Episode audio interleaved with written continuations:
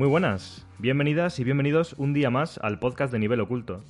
Yo soy Alejandro Cáceres y me acompaña, como es habitual, mi querida Clara Doña. ¿Qué tal estás, Clara? Pues muy bien, la verdad, Alex, muy descansada. ¿Y tú? Bueno, qué cabrona. Lo ha, preguntado con Rentintín, ¿sabes?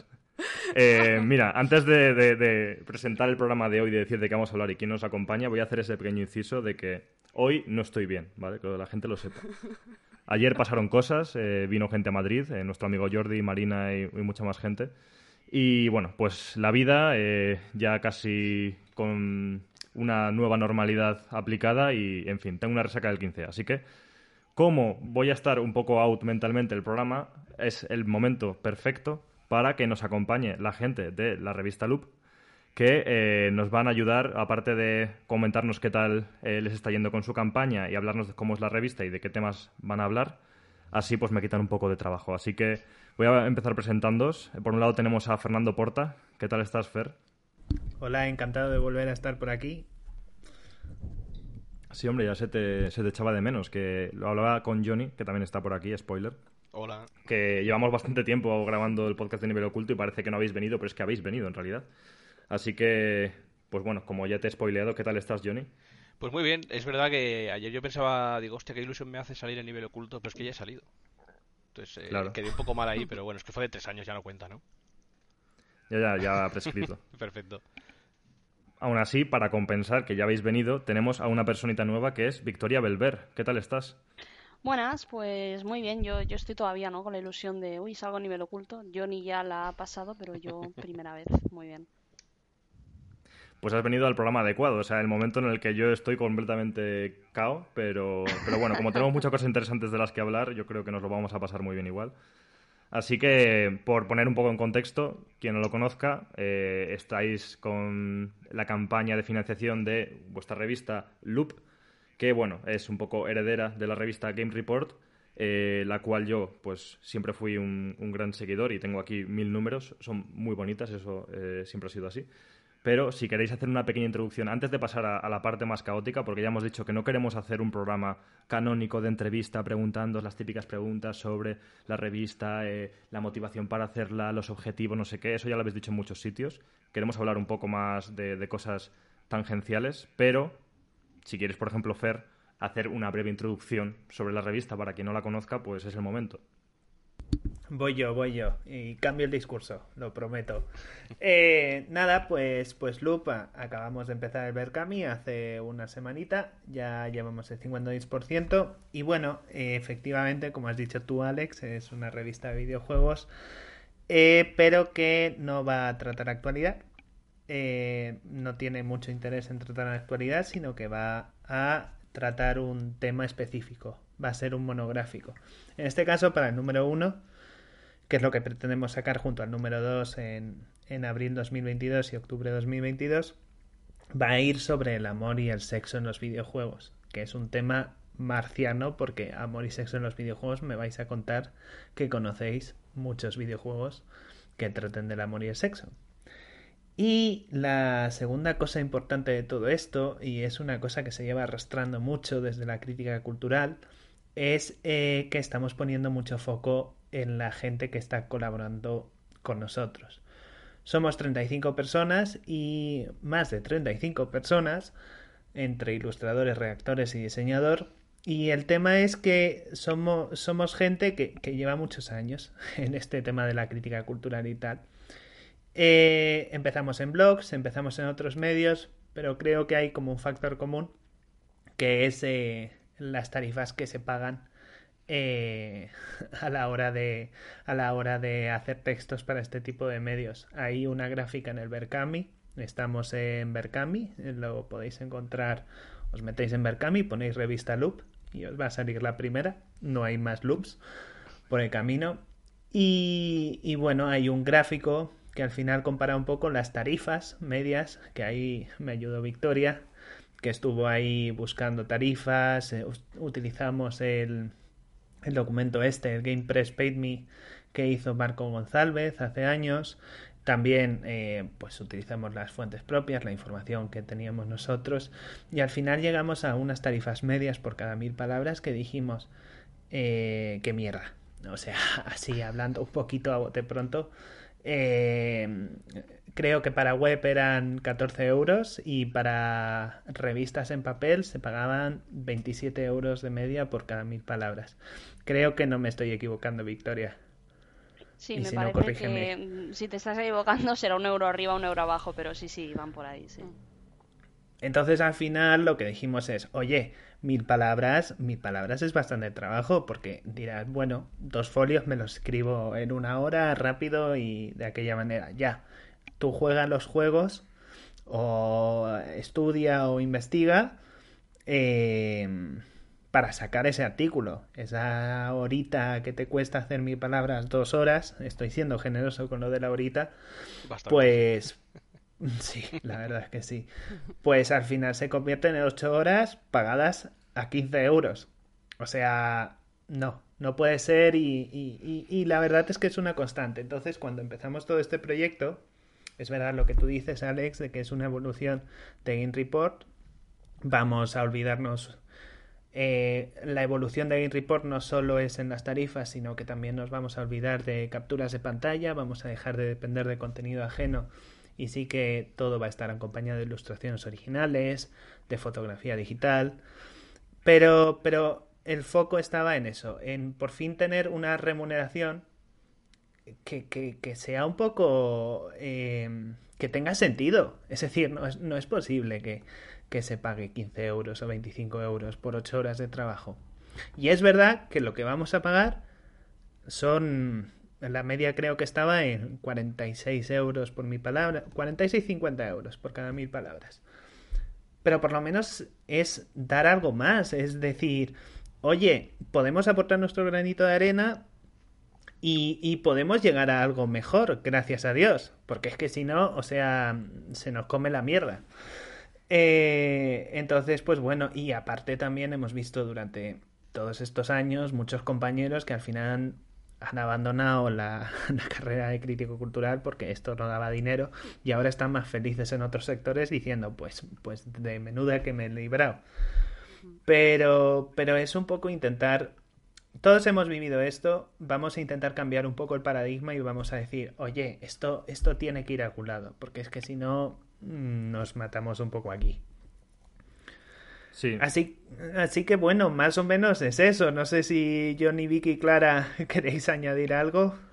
Yo iba a decir que si no cambias el paradigma ni nada, al menos que por nuestra parte no, no sea, ¿no? Que decir, al final, cuando montas un proyecto de este estilo, nosotros sí que podemos permitirnos el pararnos y decir, mira, vamos a sacar tanto dinero con el Berkami porque las cuentas son, pues la gente paga tanto, tenemos tanto dinero, no dependemos de publicidad o de clics en la web ni nada, entonces van a tener este presupuesto. Eh, queremos dedicarlo a las tarifas y a más cosas o, a lo indispensable. Entonces, quiero decir, lo ético a hacer no es para ti decir, oye, pues mira, nosotros vamos a hacerlo así. Si luego entiendo que el resto de medios y tal, pues cada uno tiene sus circunstancias y tiene que gestionarse su dinero de, de maneras distintas. Pero al menos que estos proyectos no así independientes y que dependen directamente de la gente, del dinero de la gente que te lo da, coño, pues que se vea que ese dinero va para los que trabajan en la revista, básicamente. Sí, y en ese sentido no quiero colgarnos a nosotros ninguna medalla en ningún caso, pero que incluso medios como nivel oculto, que tenemos dos duros y cada día menos, aún así creemos que los textos hay que pagarlos o las colaboraciones a, un mínimo y con lo poco que tenemos se busca la forma de hacerlo. O sea, quiero decir que si se quiere, se puede, que hay que buscar la forma de que sea sostenible y ya está, pero que con los medios que tenemos nosotros, si podemos hacerlo, hay muchos medios más grandes que deberían poder. Otra cosa es que no quieran o que no les compense por otros motivos pero está bien que aunque, como decís, no vayamos a cambiar de un día a otro el paradigma, que al menos sepamos que lo intentamos hacer bien por nuestra parte, ¿no? Que es, al final, nuestro granito de arena en ese sentido. A ver, en, e, e, e, en, ese sentido sí que os hemos puesto de ejemplo en varios podcasts. Eh, o sea, creo que, que si hay que tomar una referencia es a que es mucho más grande, y después también está a nivel oculto, que ha intentado como forzar eso. Ahora Terebi eh, Clara, mm. tú nos puedes decir mejor, pero también está intentando eh, poner ese granito de arena. Pero sí. pero sí que es verdad que tenemos que empujar. Sí, claro, al final em, yo soy o estoy firmemente de acuerdo en que como este tipo de, no sé si de cambio, pero sí de, de intento, ¿no? De decir, vamos a, a, compartir esta información, vamos a crear un debate, como hizo ya Marco con el Game Press Paid Me, eh, vamos a hablar de esto, ¿no? Que es algo que Marta Trivi también dice mucho, em, en plan de, esto, hay, que hablarlo, no se puede quedar como algo escondido eh, porque ahí es donde vienen los tres gemanejes, ¿no? Y, y los problemas. Em, y, claro, yo, por ejemplo, cuando hablamos o cuando hice la escaleta de pagos de Terebi, porque abrimos un Patreon y obviamente tuvimos un acceso a, cierto dinero, para mí la básicamente como la inspiración fue a nivel oculto. Em, y me parece que aunque seamos medios más pequeñitos, eh, si nosotros este cambio no se va a ejercer. Yo no puedo hablar por los medios grandes porque no he estado nunca en ninguno, ni sé muy bien cómo funcionan, aunque lo vuelvo a decir, en esta ficha del Game Press Paid Me pues hay ciertas informaciones, eh, pero al fin y al cabo tenemos que, sembrar nuestra tierra, ¿no? No podemos tampoco ir a mirar a otros eh, que lo están haciendo de otras maneras diferentes y que tienen otro tipo de situaciones económicas que vienen de otro tipo de apoyo económico. Eh, yo sinceramente estoy contenta con, con básicamente la, la, mayor parte de la prensa independiente porque me parece que estamos, aunque sea abriendo el debate, ¿no? Y el hecho de que Loop sea un proyecto nuevo que puede sentar las bases para, para, para, para una nueva metodología en este sentido, em, a mí me da como mucha alegría y mucha esperanza, ¿no? Sí. Mm, en mi caso, hace ya muchos años que desistí de la idea de pensar que iba a poder ganar algo de dinero con el tema de no sé, análisis cultural de videojuegos y demás. Ahora es más que un hobby. Pero el caso es que mm, cuando empiezas hay mucha gente que ni siquiera le ha dado la oportunidad todavía o está empezando a darle la oportunidad a dedicarse a este mundillo.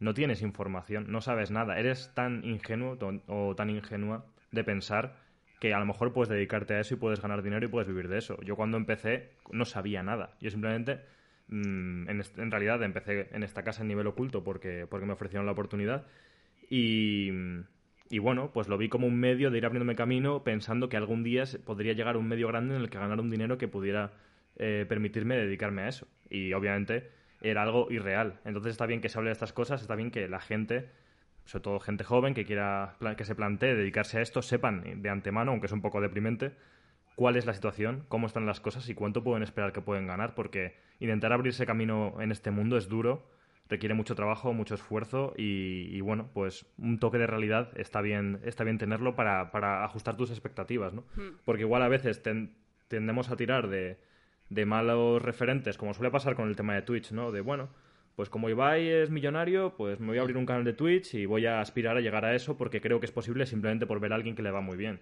Y es como, no, sé realista, entiende cómo funciona el medio y, que, tienes que saber que probablemente no vas a, dedicarte a Twitch o vivir de Twitch. Que lo tengas que intentar, bueno, porque sí, porque llegamos a estas narrativas de que todos los medios están mal, cualquier tipo de disciplina está mal y vas a cobrar mal en todos lados. Entonces en alguno tendrás que intentarlo, pero aún así me parece muy sano que se hagan estas iniciativas para que la gente em, tenga un referente o sepa lo que esperar o al menos sepa que hay sitios en los que sí que le van a valorar su trabajo y se lo van a compensar económicamente porque nos guste o no, en el mundo en el que vivimos es necesario. Así que por ahí, eh, chapó. Quería aprovechar mm, solo para comentar por contexto, que claro, mm, se me olvida a veces y yo hay una cosa de la que estoy muy orgulloso y es que nuestra Clara, que yo lo siento Clara, sé que no eres de nadie, Clara es libre y Clara, si, si acaso tienes una casa será Terebi, pero joder, nuestra Clara también participa en Loop y me hace mucha ilusión y me parece súper guay. Entonces, ya que aquí escucháis este programa, conocéis a Clara y os gusta lo que hace, porque no puede no gustaros, que sepáis que apoyando este proyecto estáis apoyando a Clara y que vais a poder leerla ahí, me parece fantástico. Joder, ya muchísima gente ultra top y a un diseño maravilloso y a una directiva maravillosa y a un proyecto que es la leche, o sea, eso tiene que salir adelante como me llamo Clara Doña, vaya, o sea... Ya, ya haré yo, ya meto yo a mi familia entera si hace falta, ¿sabes? Pero bueno, volviendo a encauzar esto por algún lado, me parece muy interesante que eso, como has comentado Fer, eh, la temática del número, del primer número de Loop, que aparte eh, está ilustrado con una portada de Iván Papiol que es para cagarse encima, o sea, es acojonante. Yo no sé, o sea, realmente ya me pasaba con Game Report, que eran revistas que casi compensaba comprárselas solo por lo bonitas que eran, y ya está, es que me da igual. Eh, luego hay veces que me la leeré y que no, que tengo que decir que las he leído bastante. Pero es muy típico, pues apoyo el proyecto porque les quiero un montón, y, las tengo ahí cogiendo polvo, pero sí que me, tuve una temporada que, que, me puse a leérmelas en orden. Pues ahora voy a leerme todos los artículos de esta revista y por supuesto que el contenido que hay es muy bueno y eso va a mantenerse en loop. Pero, pero eso, como ya digo, la identidad visual en Game Report era eh, uno de sus puntos fuertes y creo que aquí con Loop lo habéis mantenido. Y, bueno, la ilustración de Iván en este caso para este número es que es una obra de arte, pero con mayúsculas. Y todo y por dentro también es preciosa, ¿vale? Pero, pero joder, es, es que también hay que reseñarlo. Sí, de hecho, y también... tú, Fer, adelante.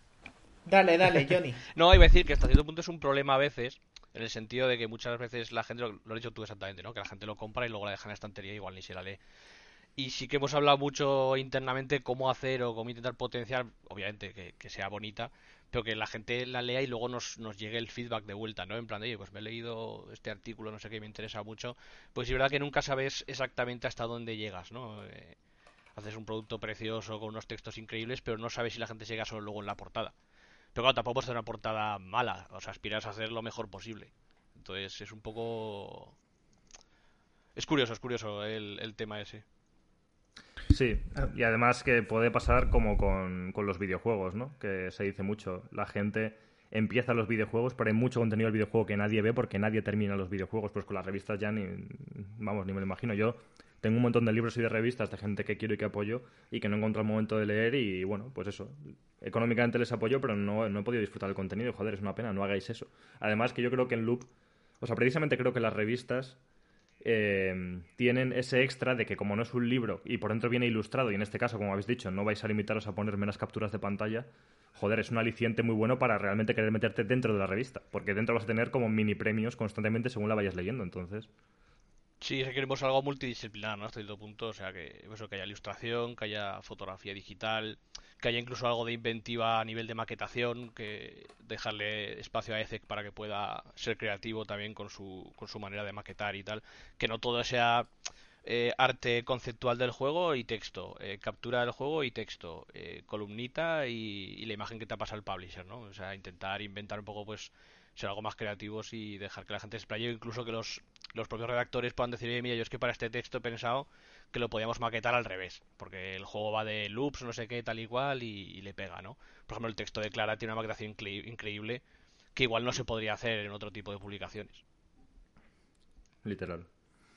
Pero bueno, volviendo al tema del primer número, que es el del sexo y amor en videojuegos, eh, me parece un tema súper interesante que precisamente el número de Loop viene a responder eh, a esa falta de reflexión sobre este tema o falta de representación en los propios videojuegos y, me parece muy guay. No sé mm, si queréis contar mm, qué experiencia habéis tenido con, la percepción de amor y, el sexo en videojuegos, eh, qué echáis en falta o qué obras de las que habéis tratado en el número uno creéis que son buenos representantes de cómo hacerlo bien o de cómo hacerlo, por lo menos. Eh, no sé si quieres empezar tu Victoria comentando algo de esto.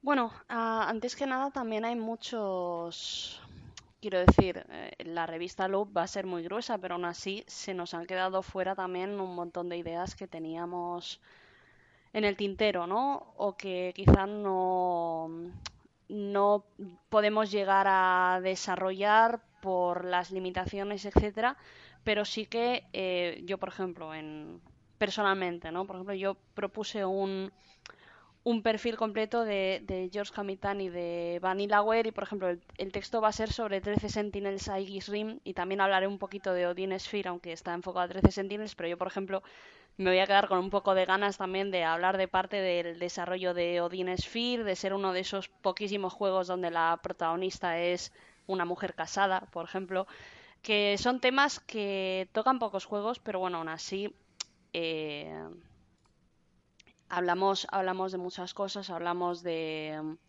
de la historia de los otomes, por ejemplo, de juegos que tratan el sexo como, como Catherine o como Tingle y la verdad que no, no ha, ha, sido más fácil de lo que cabría pensar entre todos, eso sí, claro, muchas personas, que se nos ocurriera un poco en, en la escaleta de contenidos que queríamos rellenar. Quiero decir, al final ha habido más ideas que se han quedado fuera que momentos de estar aquí haciendo gimnasia mental para decidir qué podemos eh, encajar dentro de, dentro de la revista. O sea que yo en ese sentido creo que todos hemos estado bastante contentos con lo que cada uno, según sus experiencias, ha podido ir encontrando para meterlo en, en la publicación.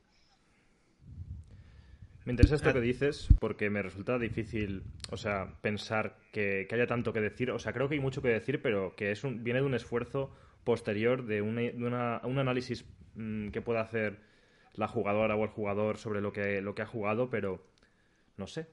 No, sí que tengo la sensación superficial de que no es un tema que se represente bien o lo suficiente. ¿No, no compartís esa idea?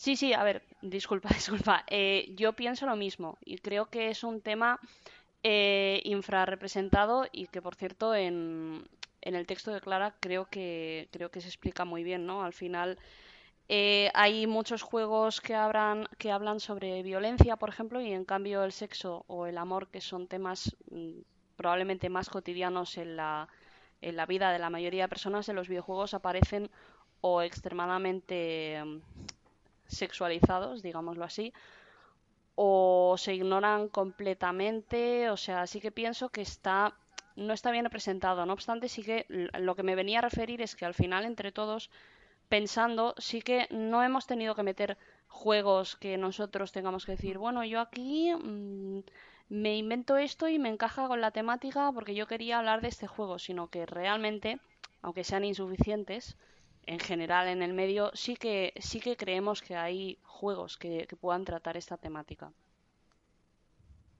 Sí, estoy de acuerdo porque yo recuerdo el proceso de, de no se puede decir brainstorming, pero no me acuerdo de cuál es el equivalente, ¿no? De este proceso de, de no como dar ideas en conjunto y había muchísimas ideas y estoy de acuerdo contigo, Victoria, que muchas se tuvieron que quedar fuera precisamente por eso.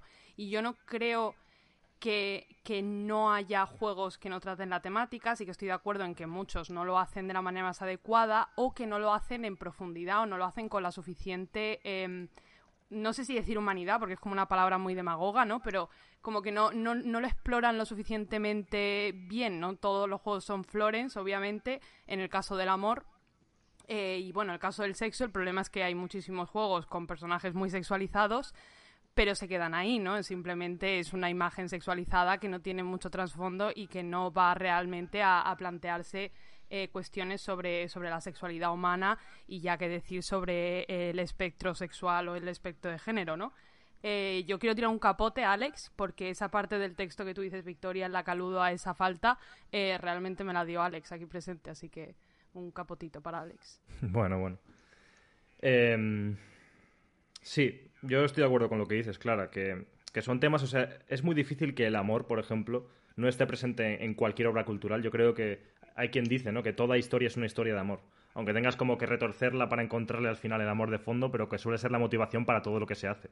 Yo qué sé, amor por alguien, amor por la humanidad, amor por, yo qué sé, por algo, ¿no? Como que es uno de los combustibles eh, más habituales para cualquier narrativa. Entonces es muy difícil que no haya historias que, que, que se ignore el amor en una historia, pero, como dices tú, al igual que el sexo, se suelen quedar con una pintura superficial, como esto está por aquí, pero no se profundiza, no se utiliza como tema central de la obra, y eso es lo que igual yo le pediría un poco a los videojuegos, no sé.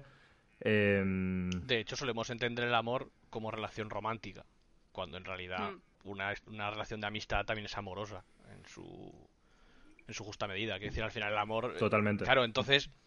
Eh, la idea de elegir esta temática, aparte de que nosotros veníamos a hacer Game Report, que hemos hecho no sé cuántos son, Fer, 30 y cuántos números. 27. 27, mira, me he venido arriba. 27, claro, al final, eh, buscar temáticas nuevas y tal y que no se hayan tocado, nos encontramos con esta que no habíamos tocado nosotros y tampoco mucha gente fuera, entonces era muy adecuada. Y luego esto nos permitía explorar no solo el amor como concepto de amor de relación de pareja, sino el amor, los, las relaciones afectivas, la amistad, eh, la, sexualidad y todo eso. Entonces, claro, al final, y como hemos montado una reacción bastante diversa de distintos perfiles, tanto a nivel de, género, pero también de, perfiles de gente que viene de, otro, otros lados, ¿no? Entonces, por ejemplo, Mariona Borrul eh, viene más de crítica de cine que de videojuegos pero también aporta su, su, perspectiva. Entonces, en el brainstorming que decía Clara, salen ideas muy interesantes que igual no has tenido tú en cuenta cuando piensas simplemente en amor y videojuegos. Sí, y de hecho en ese sentido, que bueno, esto es un... Se puede debatir mucho sobre el tema, ¿no? Sobre cuál es la relación entre amor y sexo. Pero ahora que lo dices en estos términos, Johnny, tienes toda la razón y yo estoy súper de acuerdo. Creo que las relaciones amorosas pueden ser de muchos tipos. Eh, yo también incluyo, que sé, pues el amor hacia los animales eh, o hacia tus mascotas si las tienes me parece igual de valioso que, que, hacia las personas. Pero también el amor, como dices, más o fraternal o amistoso, que, en muchos casos a veces pueden ser relaciones más intensas que, algunas relaciones de pareja que, puedes tener. Y, en ese sentido me pregunto, efectivamente, ya que hay tantas capas para tratar el amor, ¿no habríais tenido espacio para hacer un número solo sobre amor y un número sobre sexo? Porque el sexo también en sí mismo pues tiene sus particularidades. Obviamente, cuando hablamos de una relación amistosa no, no estamos hablando de sexo y el sexo, mm, eso, tiene como sus propios términos, su propio lenguaje y quizá os habría dado para hacer incluso dos números, uno de amor y uno de sexo. ¿Por qué esto, esta idea de juntarlo en uno? Realmente yo creo que es por no agotar al lector, o sea, no, hay que dejar de pensar que son 210 páginas eh, intentando agotar prácticamente cualquier, cualquier hueco que te pueda dejar la temática, ¿no? O sea, hay muchos temas pero, pero quizás llegue un momento de, de, que se solapan o... En fin, que, que, quizás un número solo de amor y un número solo de sexo sería muy interesante, pero quizás eh, es mejor dar espacio, dar aire. No sé si estáis de acuerdo vosotros. Además, yo creo que eh, por la parte del amor igual sí que puede retorcerlo más, pero por la, por la parte del sexo no sé si daría para un número... O sea, que, que explorara muchas vías y fuera así como más variado. No sé hasta cierto punto. es verdad. El sexo en el videojuego, el sexo como sexo en el videojuego, es que a veces se reduce a un minijuego o a una mención o a un chiste. Entonces, no sé hasta... esa, esa parte en particular está tan infrarrepresentada claro, claro, que en ese caso es más complicado si sacar un número como de 200 páginas solo de eso. me acuerdo en el... Esa es la pena, ¿no? Ahí sí que es la tarea pendiente, la que, la que queda por abordar, y que, eso se trate, porque claro, es surrealista que, eh, como es bien conocido, Mm, los videojuegos no tengan ningún tipo de pudor a la hora de representar todo tipo de violencias extremas, en muchos casos, y que eso, pues bueno, sea justificable siempre que el juego tenga en su caja una pegatina de, mayores de 18, pero lo del sexo ya tal, ¿no? Es como, a ver, eh, si los juegos son que luego ya sabemos que, estas, mm, estos ratings la gente se los salta. Pues bueno, no, pero igual que no lo podemos controlar para la violencia, si un juego es para mayores de 18, que lo sea en todos los sentidos, ¿no? ¿Y por qué no se representa el sexo de otros modos? No sé. No sé si que tenemos un pudor ahí todavía o... Lo que pasa es que el, sexo se trata de forma ridícula, o sea, eh, lo, hemos hablado muchas veces Vicky y yo, pero siempre nos viene a la cabeza el Catherine y, y la verdad es que eh, es un juego de puzzle buenísimo y, y, todo el resto, pues de verdad que se lo podrían haber ahorrado, incluso en la saga persona, ¿no, Vicky? Yo creo. No, no le saques el Catherine. no, no, no voy a hablar de Catherine, lo prometo.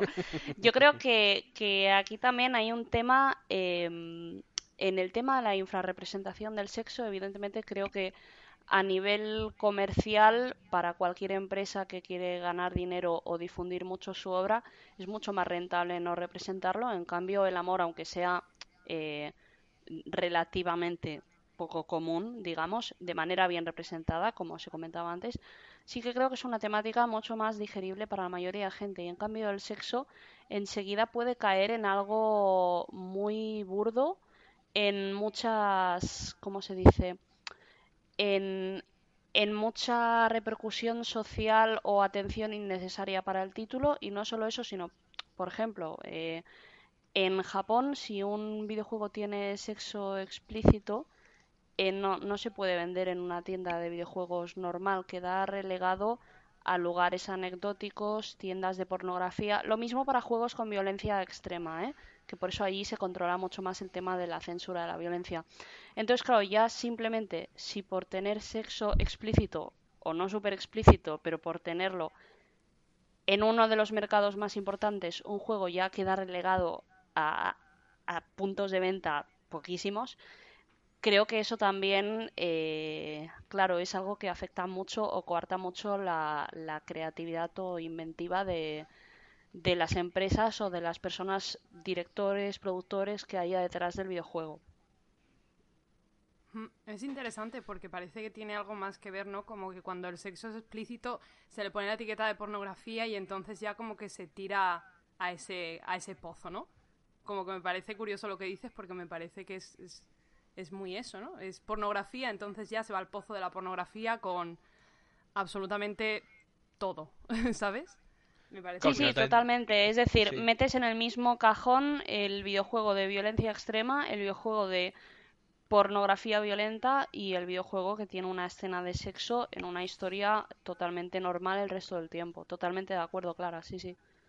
Al final está ligado con la madurez de los creadores, ¿no? Y de la sociedad incluso. O sea, quiero decir, va todo un poco relacionado de la mano. Porque el videojuego nació como matamarcianos y, y ha ido evolucionando poco a poco aún le falta la madurez del medio y los creadores que van entrando ahora nuevos creadores más con nuevas perspectivas y tal. Pero claro, si la representación del sexo se va a quedar en, eso, pues claro, es muy complicado también que, que, hmm. dé, que dé pie, yo que sé, a debates y a conversaciones interesantes. Y no a minijuegos como el Hot Coffee del GTA. Sí, y no sé si eso, es, es un problema desde luego social, como muy arraigado, que es muy difícil cambiar y simplemente hacer videojuegos que obvien eh, las sensibilidades sociales y ya está porque nos guste o porque sean temas que nos interesan. Es una pena que tengamos esas limitaciones. No sé, si es porque venimos de una cultura que, bueno, es más o menos hegemónica, eh, judio-cristiana, y entonces pues todo esto es, como que está prohibido o, se, o parece como que tiene que ser chabacano o, poco sutil, pero joder, ¿dónde queda el erotismo? Que muchas veces cuando hablamos de sexo parece que tuviera que ser un contenido medio pornográfico, hiper explícito y como soez, ¿no? De alguna manera. Y, y creo que ahí también debería caber eh, el espacio para el erotismo eh, como algo que, también a tratar y para representar el sexo y el amor de una forma que puede ser muy estimulante, incluso bonita, no necesariamente explícita ni, ni poco sutil, no sé. De hecho, de hecho digo que es social porque también pasa en otros medios como el cine. De hecho, bueno, fíjate en Marvel que han tenido que pasar veintipico películas para que dos personajes follen en pantalla. Que ni siquiera follan en pantalla, que luego lo sale fuera de plano. Entonces dices, joder, hostia, es que cuesta, ¿eh? Cuesta meterse ahí. Sí. Em, tanto para que tenga el sexo en pantalla como para que se vea una polla. O sea, las cosas como. sí, exactamente, sí. Hmm. Ciertamente. Pero claro, es que no sé. Es que, por un lado, es algo que, es un problema mm, muy arraigado y a la vez es como la cultura debería abrir camino, ¿no? De algún modo. Sé que es difícil, sé que nadie quiere hacerlo porque al final vemos lo mismo de siempre ya tocaba en el programa, debería coger una campanita como estas cuando alguien da propina en los bares, para cada vez que decimos el problema es el capitalismo. Pero el tema es que efectivamente los videojuegos pues están muy ligados a una dependencia económica y como decía Victoria, meter ciertas cosas o hacer ciertos juegos arriesgados en algunos términos es jugarse mucho y no compensa. Entiendo que pasa igual con el cine, ¿eh? no quiero esto hacerlo como si fuera solo un problema del videojuego. Pero claro, eh, necesitamos que las obras culturales cambien para que abran caminos, igual que hemos ido evolucionando en las últimas décadas con todo tipo de representaciones. Y efectivamente es algo muy útil, muy necesario que sí que está surtiendo efecto, gracias a Dios.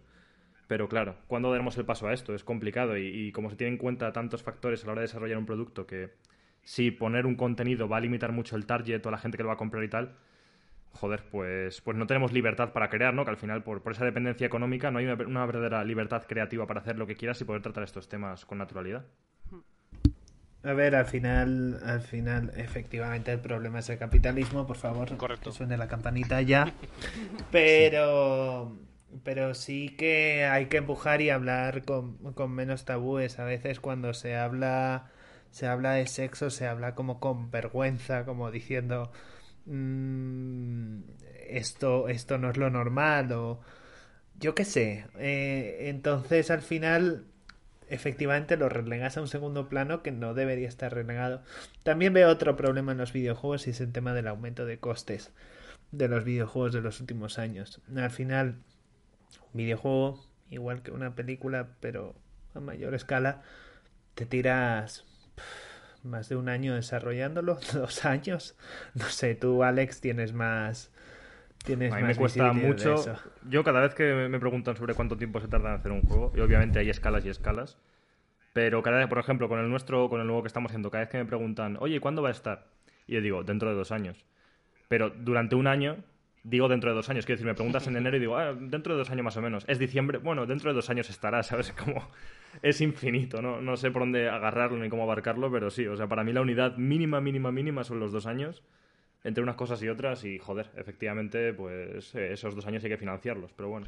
Sí, estos años a fondo perdido prácticamente, porque no sabes cómo va a salir, si vas a llegar en el momento justo, eh, tenemos el problema de, de la sobreoferta en el mercado Uf, entonces al final yo creo que es muy complicado dar, dar cabida a este tipo de cosas. Es verdad que existen, Eh, solo hay que ver Ichio y solo hay que ver eh, propuestas como las de Robert Young y Nina Freeman, que creo que dan un poco en la tecla y se han sabido mover. Pero, pero, pero, pero eso, que al final eh, meter sexo en un videojuego es lo que decía un poco Victoria, es relegarse prácticamente o a la pornografía o a, o a la polémica, ¿no? Como el minijuego ese de God of War 3 que yo no sabía dónde meterme cuando lo jugaba en la tele del salón. el problema de esto que dices, Fer, es que al final le cargamos a los indies el muerto de, innovar y de revolucionar la industria y de cambiar las dinámicas de cómo se crean los videojuegos y gente como Robert Young o, o Nina Freeman que hacen un trabajo estupendo en realidad no están siendo no están cambiando el medio realmente. O sea, en el sentido de que hacen juegos hasta cierto punto marginales eh, que, influyen, que influyen a una serie de creadores que vienen de abajo, indies y tal, pero que muchas veces se queda ahí en ese entorno indie que realmente es una parte de la industria, pero no es la industria. Entonces, en este sentido, sí que creo que, como gente que habla de estos temas, tenemos que pedirle cuentas a la gente que manda en la industria, que son los AAA y, y el resto de, de, juegos grandes, que sí que podrían arriesgarse a, tocar estos temas y a innovar en ellos, y alguno lo hace, pero levemente. No sé, me estoy hablando ahora de, de, Last of Us 2, no sé si habéis jugado todos o no, tampoco quiero spoilear nada, pero hay una escena de sexo que mm. eh, a mí particularmente me pareció bastante ridícula. Cómo está rodada, ¿eh? O sea, que a nivel de, de química y tal. O sea, me pareció fatal, una cosa horrible que te saca completamente del juego y dices, hostias, que para ir por aquí, entonces entiendo que no lo metas, ¿sabes? Pero creo que es esta gente la que tendría que estar haciéndolo, porque es la que está tirando de la industria y la que está marcando las dinámicas de ahora se llevan los juegos de loops y roguelikes y no sé qué, ahora se lleva no sé cuál. Pues si esta gente abre ese camino y se arriesgara un poco más, porque al final de las Tofas 2 va a vender igual, metiendo una escena una escena más, una escena menos. Pero creo Sí, ¿no? Y, y, es verdad que ese juego en particular creo que de por sí ya toma ciertos riesgos, si los quieres llamar así, que no deberían serlo, pero lo son por lo tanto, y que son conscientes de que el, peso que tiene el juego como para que se los puedan tomar y bueno, pues van poquito a poquito. En ese sentido creo que, que bueno, pues que, algo hacen. Y sí que es verdad lo que dices de que los AAA tienen como que asentar eh, ciertas cosas, pero muchas veces están mirando a los indies para hacer luego esas adaptaciones a los AAA, ¿no? O sea, quiero decir, los indies han cambiado cómo se hacen los AAA. Mm. Entonces, pues no sé, a ver, me gustaría soñar con ese mundo en el que, al igual que Kojima dice, hostia, pues a lo mejor los Walking Simulator están guapos, eh, o dicen igual, eh, en, The Last of Us, eh, pues vamos a, meter ese tipo de, mecánicas o, de no mecánicas, como los indies nos han enseñado que se puede hacer para contar o reforzar una narrativa. la sensación es esa, ¿no? Como que a veces los indies son los que marcan camino haciendo cosas a pequeña escala, pero que tienen gran repercusión y entonces se pone como de moda, ¿no? Porque el AAA, que al final siempre acaba mirando desde el lado del interés económico, si ve que un indie pues ha sido muy rentable utilizando ciertas ideas y demás, pues, pues intentan como, vale, pues ahora ya han hecho la prueba, el ensayo, se ve que esto puede funcionar, el público puede recibirlo bien, vamos a incorporarlo en nuestros juegos ultraconservadores en los que normalmente no tocamos nada porque mm, necesitan tanto dinero para financiarse que no podemos hacer eh, correr ningún tipo de riesgo. Sí, sí, yo lo único que decía es que no carguemos la responsabilidad total o el, no sé, el, eso, el, el, que sean los indies los que lo tienen que hacer sí o sí. Que a veces al indie no se le deja tampoco ser un juego y ya está, ¿no? Que muchas veces se le pide que innove y que sea hmm. novedoso y que revolucione el medio de alguna manera y lo empuje para adelante, cuando realmente no debería ser así. O sea, hay que dejarle espacio que lo haga de forma natural. Sobre todo eso, haciendo lo que hacemos nosotros o intentamos hacer, que es hablar del tema. Eh, y coger esta temática para el número, enlazando aquí de forma fabulosa con el Berkami hablando de estos temas en público y, desarrollándolos para que se, se normalicen lo máximo posible. Sí, sí. Em, iba a coger un hilo sobre algo que estábamos diciendo antes, pero en cualquier caso, em, no sé, que quizá estos temas infrarrepresentados, y una vez más desde el punto de vista meramente comercial, si un juego los representa y realmente tiene como la inteligencia o el buen gusto de saber tratarlo bien, en un margen en el que no llegue a ser ofensivo, pero que a la vez sea distintivo, también puede ser un aliciente para que ese juego tenga mucho éxito, ¿no? No lo sé. Como nadie garantiza nada y al final es una apuesta, mm, pues cada cual hará lo que quiera y habrá estudios que quieran tomar ese riesgo o no. Pero que a veces ir a un nicho, entre comillas, si lo quieres considerar como tal, o tratar un tema tan infrarrepresentado porque precisamente se cree que no va a funcionar, si se hace de la manera adecuada, serás el único que lo ha hecho, ¿no? Entonces quizá pudiera ser un buen, mm, no sé, un motor para que luego ese juego pues tuviera repercusión, se hablase del tema, otros empezasen a conseguir la estela. Igual que pasa con otros géneros o con otro tipo de dinámicas de juegos, quiero decir, como hemos hablado. Igual, pues, eh, el roguelike es una cosa como muy difícil de definir y en realidad muy antigua, pero yo que sé, un juego que popularizara el roguelike, como pudiera ser eh, Binding of Isaac o yo que sé, mmm, sembró el camino para que los AAA acaben metiendo cosas de, de roguelike y cuando no había tanto roguelike en su día cuando fue lanzado, pues eso hace que otros también se sumaran al carro. Entonces, no sé, igual estamos todavía esperando ese juego que siembre un poco la semilla de la representación del sexo o del erotismo, o de que incluso sea parte de la mecánica o de la dinámica principal del juego. Y si se ve que va bien o se hace con el suficiente gusto y el juego funciona, empieza a haber este efecto de fichas de dominó, ¿no? Como empiezan a caer una detrás de otra y quizá podamos avanzar un poquito con ello. Claro, mm, yo estaba pensando justo ahora y a raíz de lo que habéis comentado sobre esa escena de The Last of Us, ¿no? Y pienso en ella y digo, joder, es que es la escena como más eh, falocentrista, más, eh, yo qué sé, metesaca mm, del mundo, ¿no? Y, y, estaba pensando y digo, joder, es que es una escena como muy, muy típica, ¿no? En plan de se representa el sexo heterosexual como un metesaca y obviamente, eh, pensando también de Last of Us, hay otra escena posiblemente de sexo donde el sexo ocurre fuera de la cámara, ¿no? Ya sabéis en la que estoy pensando que no es heterosexual. Entonces estoy hmm. pensando que realmente es que sí, estamos hablando de hacerlo con gusto, pero es que el problema es que también faltan un montón de representaciones. Eh, porque hacerlo con gusto para mí también es, coño, pues representar, parece que es, que es eso, ¿no? Que el sexo heterosexual o que enseñar un cuerpo femenino está completamente normalizado o bastante normalizado hasta cierto punto, pero ya está. Entonces, claro, eso para, para mí eso ya carece de gusto, ¿no? Eh, si puedes representar una escena de metesaca o enseñar las tetas de un personaje femenino o el culo, ahí hay mal gusto, porque no estás haciendo lo propio con em, una, escena, una escena sexual que no sea heterosexual o con eh, cualquier otra parte de anatomía que no sea de un cuerpo femenino cisetero. Entonces, para mí el problema yo creo que viene más incluso de eso, de la falta de representación, porque pienso y digo, joder, es que es eso, hay muchísima sexualidad, pero siempre es femenina, eh, bajo una mirada masculina, eh, y hay mucho erotismo siempre masculinizado, en el sentido de mujeres muy potentes, eh, siendo muy eróticas, pero coño, es que falta, falta todo lo demás. Es que falta muchísima representación. Hay una falta alarmante de rabos en el videojuego, estoy de acuerdo. Claro. Sí, no, y, pero esto pasa con, muchas industrias culturales. Sí, sí, también en el cine y la serie. Van pasito a pasito. claro, lo fácil es, eh, la relación eh, heterosexual. Mm. El siguiente pasito es, bueno, vamos a poner relaciones eh, homosexuales entre mujeres porque son eróticas para los hombres. Entonces, como eso es lo fácil, ¿no? Mira que, o sea, que obviamente tiene que, tienen que existir las relaciones homosexuales entre mujeres, pero que a su vez es como el siguiente paso el más fácil, ¿no? Porque es como el que puede llegar a apelar eróticamente al género masculino, heterosexual. Y, claro, pues no sé. de hecho, se nota, se nota mucho cuando, cuando, las incluyen para el género masculino. O sea, que decir, tú ya lo notas, que esa escena no está incluida para representar esa relación homosexual entre mujeres, sino para apelar al público masculino pajillero. Que es que se ve bastante claro. Yo que sé, estoy pensando en The Witcher, en la saga de Witcher. Que el, el mm. primer The Witcher te daba cartas coleccionables de las tías que te ibas sumando por el, por el, por el juego y toda la saga es básicamente eso, que era eh, eh, haciendo colección. Y había representación, pero era de cara al género masculino. Todos los, todas las, los personajes eran tías buenas, normativas para el género masculino, maquilladas. Y es en plan de, vale, esto está hecho para mí. Eh, directamente hacia claro. Entonces, claro, es que no hay falta de, representación.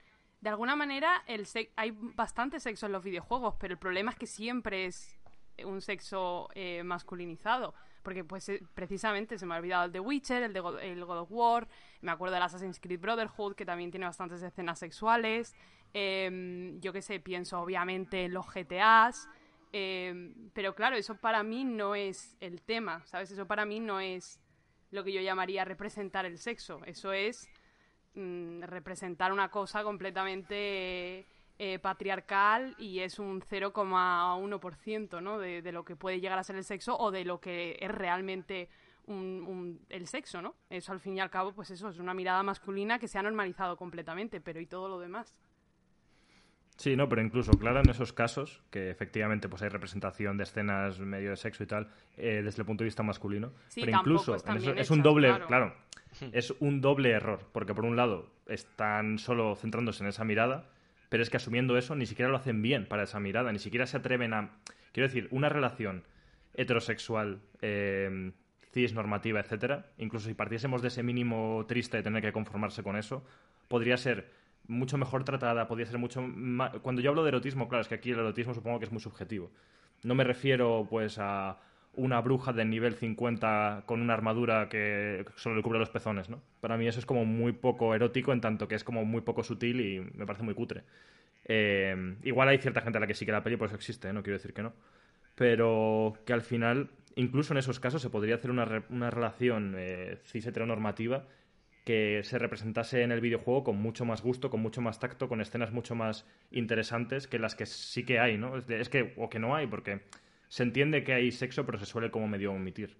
Sí, claro, es, Y- es una joder, representación incluso- del sexo mainstream igual que el 98% del porno, ¿no? Es un tipo de sexo mm, mm, absolutamente abstracto y absolutamente fuera de, de la realidad que se ha normalizado. O sea, claro, yo estoy hablando de una mirada masculina también como muy de nicho, pero sin embargo es lo mainstream. Es, esa, esa mirada es la única que existe en el sexo, en el porno y pues en todo lo que lo represente. Sí, te entiendo completamente. O sea, es generalizado, pero claro, es que hay tantos, hay tantas subjetividades y tantas perspectivas aquí que en eso tenía que generalizar, ¿no? Porque es- está en todas partes y de alguna manera ya casi ni lo consideramos, o sea, yo no lo considero casi una representación del sexo del erotismo, ¿no? Es como para mí es como la mirada masculina, ¿no? Eh, aunque sí que entiendo que es eso, es una, es un, es un, no sé cómo decirlo, no es un nicho porque es, es generalizado, pero es una parte de o, o- o la parte comercial de esta, de este tipo de representaciones. De hecho, por ponerlo un Y poco... yo uy, creo- perdón, Fer, Fer, adelante, Fer. Perdón.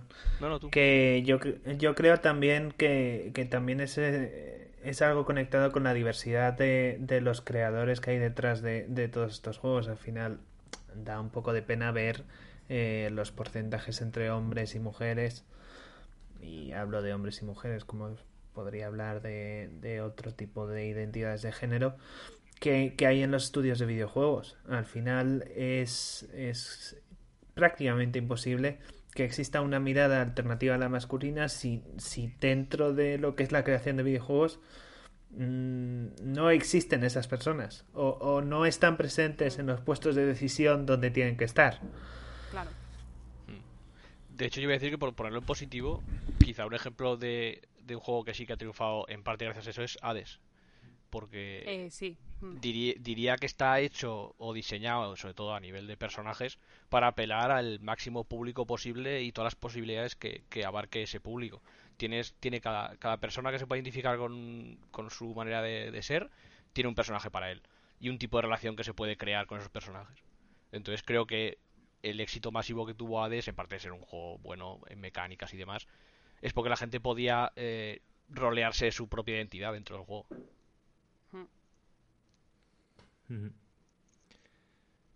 Sobre este tema, ¿quieres comentar algo, Victoria? No, no, no, que va, nada que añadir. Eh, iba a decir un poco lo que ha comentado Fer, que al final si no existe eh, esa persona creativa que no tenga esta mirada masculina, es muy difícil que podamos llegar a, un cambio en la industria. Y bueno, por abrir un poco de boca o, o generar ganas respecto al contenido de este primer número, eh, comentándonos un poco algunos ejemplos que habéis tratado en las revistas sobre juegos que sí que hacen cosas que os parezcan interesantes. Por ejemplo, yo tengo curiosidad, eh, Victoria, porque yo no he jugado todavía al 13 Sentinels, lo tengo ahí, eh, tengo muchas ganas, pero es como que no he encontrado el hueco. Y en realidad, pues no sé hasta qué punto entrar en detalle podría ser muy spoiler, pero que, no sé, me resulta interesante también ese enfoque, por qué has elegido ese juego eh, dentro del contexto de videojuegos japoneses para hablar de, de esto, cómo lo has enfocado. Bueno, yo por mi parte creo que en el caso de 13 Sendinas precisamente lo que decías, al final es un juego que mm, el 100% de su atractivo o, el 98% si quieres se encuentra totalmente en la trama, por tanto sí que sería spoilear, pero bueno, sin entrar en mucho detalle, sí que creo que es un juego que aunque a simple vista o su marketing te lo vende como una especie de historia así de ciencia ficción, de robots y acción, etcétera, al final eh, 13 Sentinels es un culebrón, pero un culebrón increíble, o sea, con una trama bestial y sobre todo eh, los referentes de George Kamitani, aunque para la gente pueda ser muy difícil de imaginar porque es muy famoso por este tipo de imágenes repugnantes de Dragon's Crown o de Muramasa, por ejemplo, ¿no? Eh, los referentes de George Kamitani en el momento de pensar eh, la trama de, de 13 Sentinels han sido en su gran mayoría eh, manga para chicas de los años 80, ¿no? Entonces estamos hablando de una sensibilidad muy diferente a la que se ha presentado o, por la que él ha sido famoso eh, previamente en sus otros juegos, ¿no? Entonces yo creo que esto sí que es muy interesante intentar tratarlo dentro de la revista, sobre todo porque es una persona eh, que ha ido evolucionando mucho a lo largo de su carrera, es famoso por algunas cosas y sin embargo al final cuando te paras a contemplar su obra encuentras que sí que hay un cuidado y un, ¿cómo decirlo?, una sensibilidad que sin conocer o sin meterse en el juego quizá la mayoría de gente no, no se imagina o no se espera, ¿no? Bueno, me dejas muchas más ganas de jugarlo, la verdad. Y a mí, a mí. Ya tenía. Sí, sí, debes, tenía muy claro que tenía que jugar, pero joder.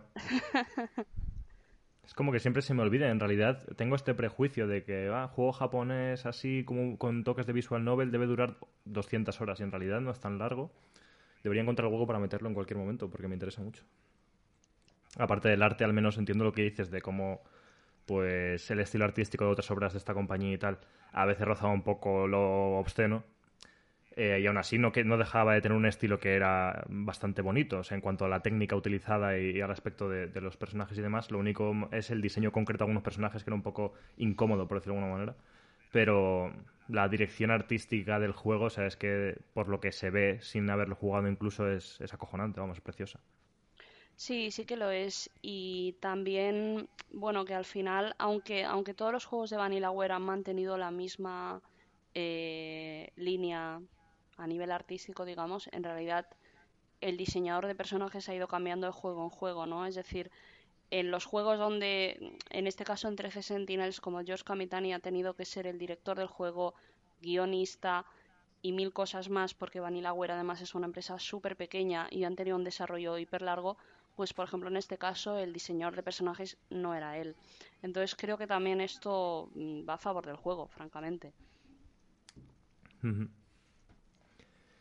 pues si queréis saber más sobre el texto, eh, la gente que haya jugado al juego, mm, o sea, la gente que no haya jugado al juego, ¿se puede acercar al texto o es ideal haberlo jugado antes? No, no, se puede acercar al texto sin ningún problema, es lo que te decía antes, al final eh, es un poco en paralelo cómo ha ido evolucionando la trayectoria de George Kamitani eh, hasta, hasta su último juego, hasta 13 Sentinels, y, puedes ver un poco la evolución de todo lo que ha ido haciendo. Y con el tema del amor y el sexo, creo que también es muy relevante Odin Sphere. O sea, a mí me hubiera encantado hacer un artículo solo de, de Odin Sphere, incluso, porque realmente me encaja mucho. Pero bueno, no voy a hacer todo monotema de Vanillaware cuando se pueden hablar de muchas cosas, ¿no?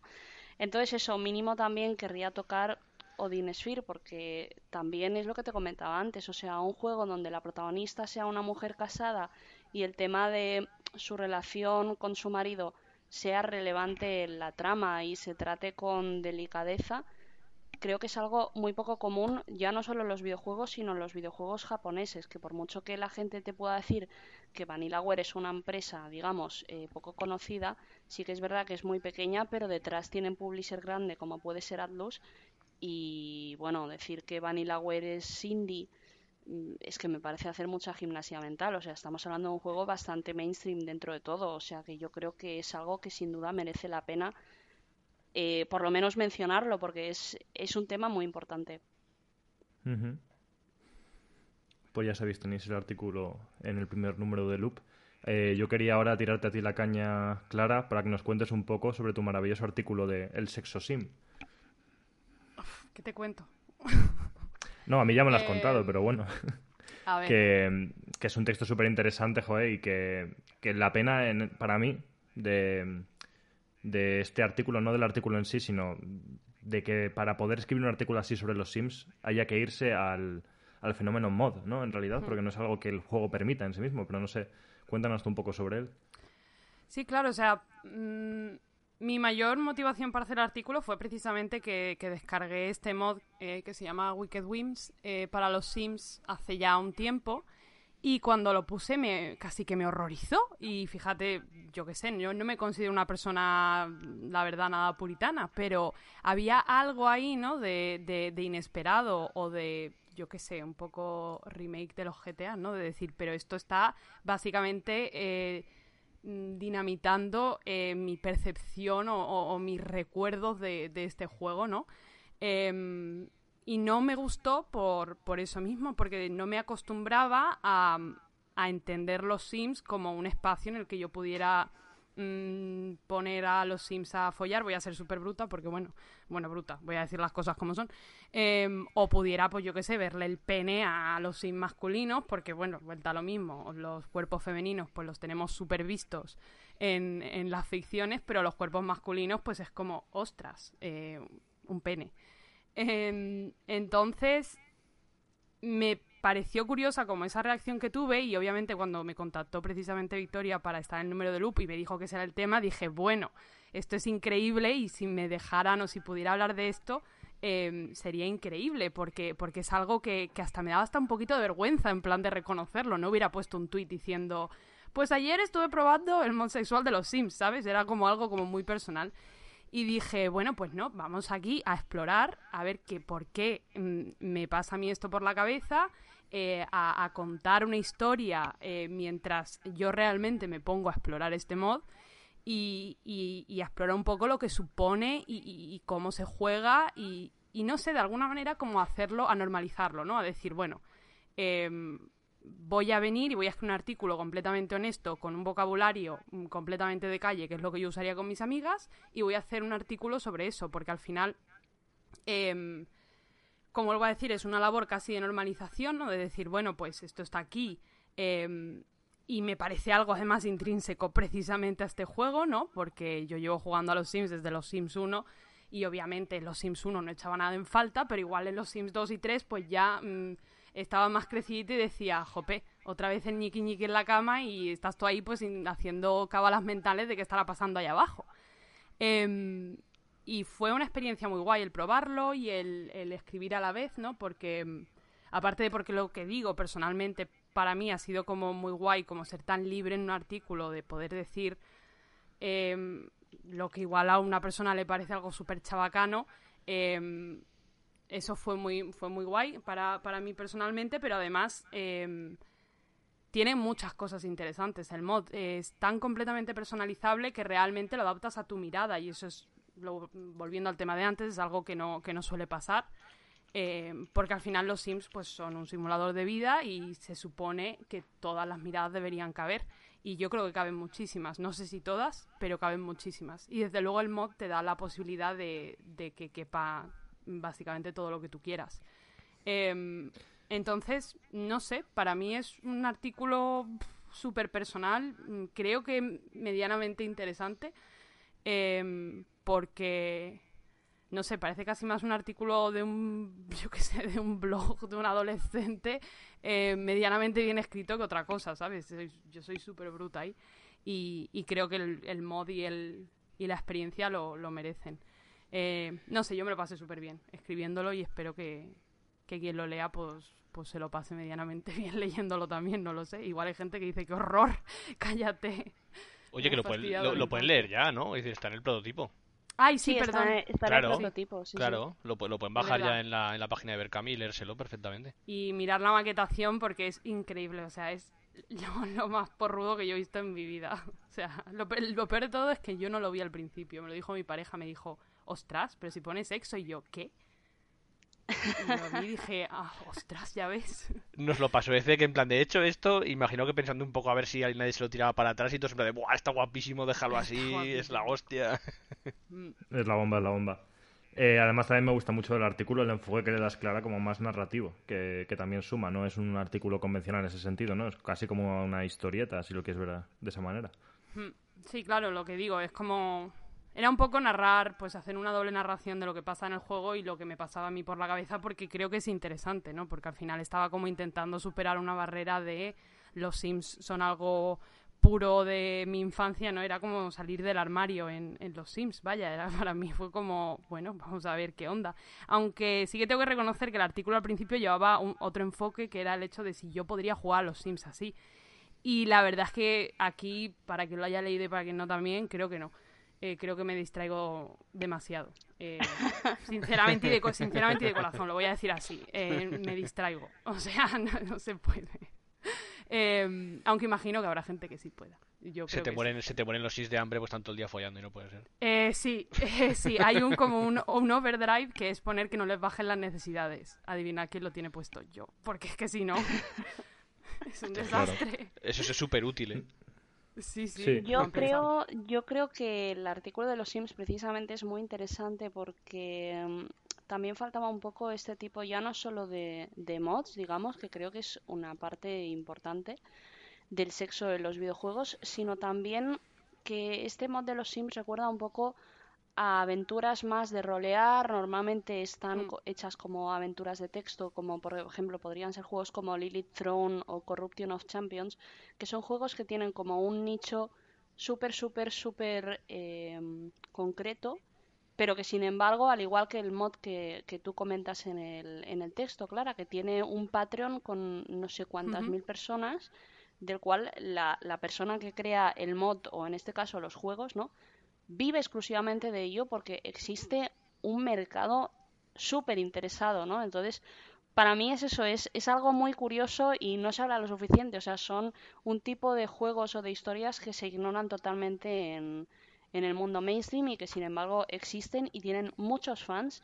Y si te pones a investigar enseguida encuentras eh, como comunidades dedicadas exclusivamente a, encontrar o, hacer como un poco de selección de este tipo de títulos. O sea, creo que es algo fascinante, la verdad.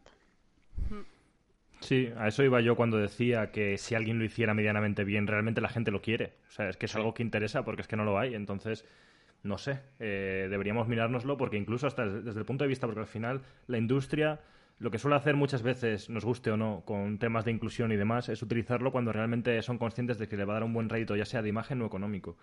Y con esto, pues tres cuartos es la mismo. Al final, si esto diera pasta, es la única motivación que necesitan para intentar meterlo. El tema es que hay que hacerlo bien y hay que encontrar la forma de que, bueno, pero la gente, yo creo que sí que hay un público, o sea, desgraciadamente no es eh, la, industria, o sea, esta industria probablemente es la más tóxica que existe en el mundo, pero la industria que más dinero mueve, si no me equivoco, es la del porno.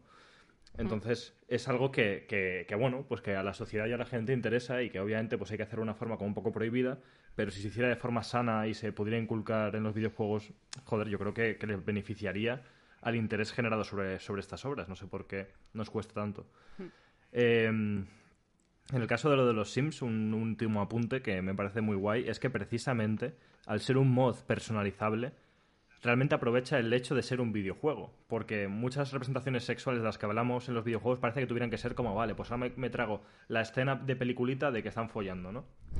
Pero ¿y qué hay de todas las mecánicas que llevan a que eso pase? ¿O qué hay de la interacción durante el proceso? Entonces, me gusta mucho que en el caso del mod de los Sims tú diseñes tu experiencia, porque esos son los videojuegos también. Y no es simplemente jugar un videojuego normal, de repente escena de sexo y seguir jugando un videojuego de forma normal, me explico. Entonces me parece como muy guay en ese sentido. Sí, sí, es completamente personalizable. O sea, la misma mecánica de los Sims, que es un básicamente point and click a un objeto o algo para usarlo, esto es exactamente lo mismo. Quieres follar encima de una encimera, le das a la encimera y le pones que follen ahí, tienes 300 posturas. Em, de todo tipo. Además, es interesante porque encima em, la persona que lleva el, mod está eh, apoyada por una comunidad que decía Victoria enorme de gente que hace animaciones.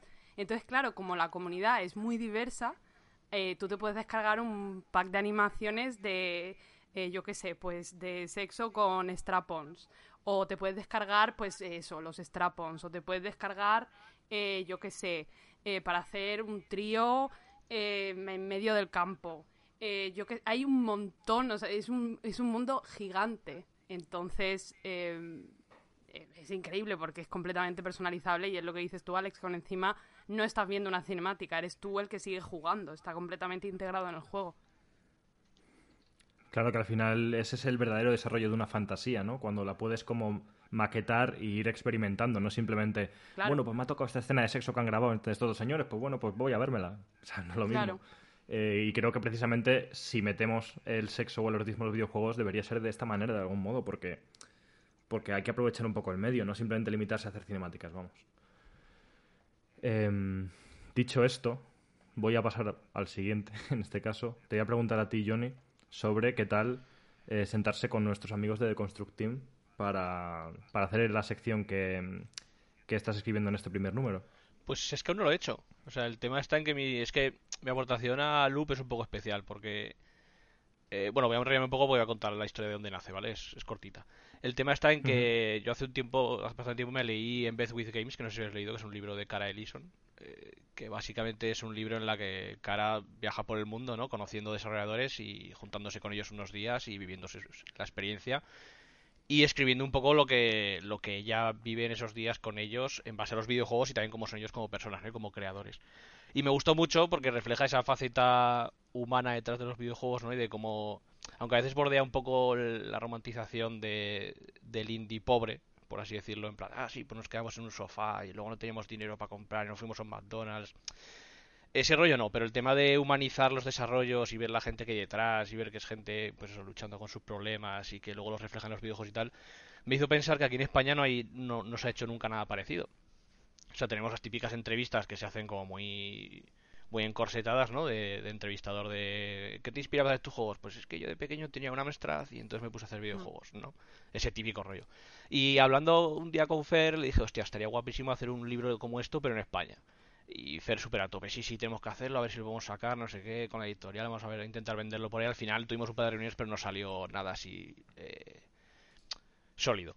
Y cuando salió el tema de Loop y de reinventar un poco la revista que estábamos haciendo y tal, y añadir alguna sección nueva, le dije, pues podemos reconvertir este, esta idea de libro en una sección periódica y hacerlo. Y básicamente, pues eh, mi, mi, aportación a, a, la revista, en vez de ser un artículo de análisis o de crítica, es básicamente eso. Eh, elegir el, unos desarrolladores españoles que cuadren con la temática, que su trabajo esté bastante enfocado a esa temática en concreto. Eh, me junto con ellos unos días y ellos están de acuerdo. Eh, vivo con ellos unos días y vemos un poco qué, qué, conclusiones saco de ahí, ¿no? Y escribo un texto en base a eso entre el diario y la entrevista, ¿no? Pero saliéndonos mucho del, del formato encorsetado de la revista y a ver un poco qué salía. Y el tema es ese, que si sale el Berkami habrá dinero para poder financiar esa sección que obviamente pues hay que pagar el viaje, hay que hablar con los desarrolladores, estar unos días allí tal y cual, claro, no es, no es barato tampoco. Entonces aún no lo he hecho, el tema es que sí que hablé con ellos y les comenté la idea, hablé con Jordi sobre todo y él estaba encantado, se apunta a todo, ya lo conoces.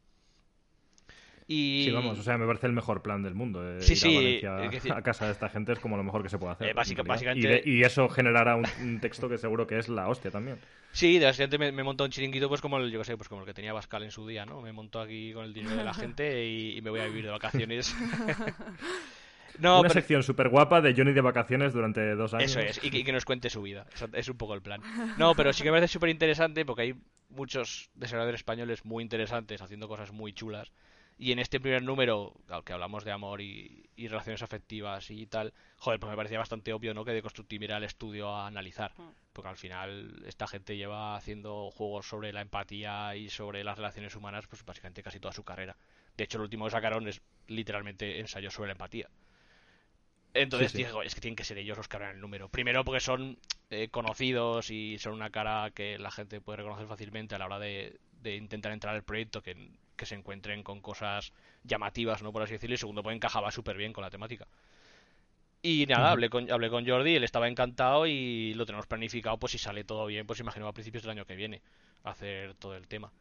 Y el plan es ese, juntarme con ellos, eh, conocerlos un poco más en la intimidad y, y, hablar con ellos, pues no tanto de influencias o de cómo trabajan, sino eso, conocerlos y ver cómo se refleja en su, en su trabajo y lo que quieren aspirar con ello que ellos ya han hecho bastante de ese trabajo pues con los documentales que sacaron con el juego último que hicieron, pero bueno, pues profundizar todo lo que se pueda desde mi perspectiva, siempre, o sea, no como un trabajo de marketing o de PR, sino de una persona que esté interesada en este tipo de temas y que vaya a conocerlos. No, me parece, vamos, una idea como concepto, obviamente, pues sí. Eh, en este caso, Cara Ellison lo había hecho, pero que nos viene bien la visión española de esto. Y vamos, o sea, yo quiero que Johnny se pueda ir de vacaciones a Valencia, así que todo el mundo, al ver Cami, apoyar para que eso pueda pasar. Sí, por favor. por último, quería preguntarte a ti, Fer, sobre la, la entrevista eh, a Nina Freeman. ¿De dónde surge? ¿Qué temas queréis tratar con ella y demás? A ver, esto es una idea de que nos queríamos traer a un creador internacional porque eh, tenemos cierto problema en la empresa del videojuego que, que cuando los traemos a, alguien internacional es a través de un PR y ya sabemos cómo funcionan estas cosas y no voy a descubrir la rueda a nadie. Eh, entonces, pues bueno, dijimos, oye, eh, creo que una persona que puede dar mucho jugo eh, puede ser Nina Freeman y van a estar conmigo John y Vicky. No lo voy a hacer yo solo, la verdad, porque no me siento no me siento capacitado en, en tratar con una persona que, que aborda tantas cosas. Y, y, también creo que va a enriquecer la, la, entrevista mucho porque al final Johnny por la parte del desarrollo independiente, Vicky por la cantidad de, de conocimiento sobre visual novels que alberga en su cabeza y manga y, y yo pues bueno estaré ahí un poco eh, de, más de negocio y tal pero queremos al fin porque es el jefe. Sí, bueno, eh, el capo del hombre. Eh, pero, pero bueno, que al final eso queremos que la entrevista no solo sea, pues, ¿cómo creaste Cibel? Sino intentar llegar a profundizar con el creador y, intentar pues eso, son sacarle influencias, eh, un poco, un poco más ir, ir más profundo y no centrarse solo en, en un juego, sino en toda su trayectoria y cómo ha llegado hasta ahí, que creo que es un poco interesante y lo que todos queremos saber a la hora de tratar con un creador y ver su proceso creativo lo que va a hacer Johnny, pero yo no me puedo ir de, viaje a Estados Unidos, por desgracia.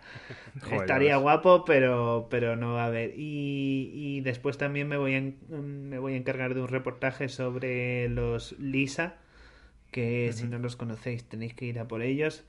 Eh, yo estoy jugando ahora, pero como veréis, el Berkami mm, me ha dejado entre cero y nada de tiempo. Ni le he dado a la beta del Elden Ring.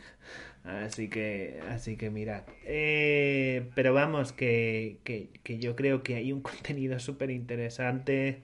Eh, va a estar con nosotros una chica que se llama Sofía Olmos, eh, chilena, si no recuerdo mal, que va a hablar de la representación de las relaciones en el videojuego chino.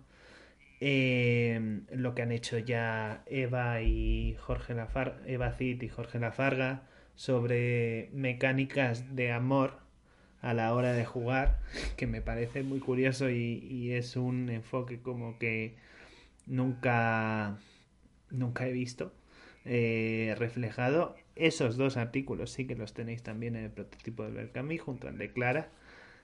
Y, y, no sé, es que, es que hay muchas cosas y creo que es un número muy interesante y que podríamos efectivamente haberle, haberle dado solo un número al amor y haber sacado como muchísimas más cosas, pero pero creo que, que, cubre muchas cosas, desde fetichismo hasta identidad de género, pasando por roleplay, eh, material fanmade.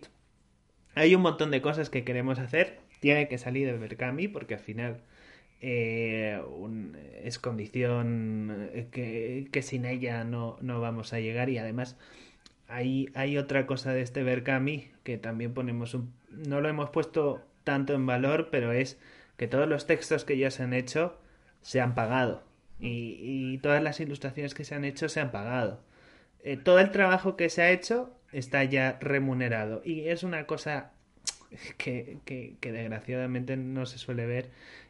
Y, creo que lo tenemos que hacer porque es que si no eh, no tenía sentido. O sea, si estamos, si estamos diciendo que vamos a ser éticos, que queremos crear un ecosistema sostenible, lo mínimo es, es realizar ese tipo de gestos.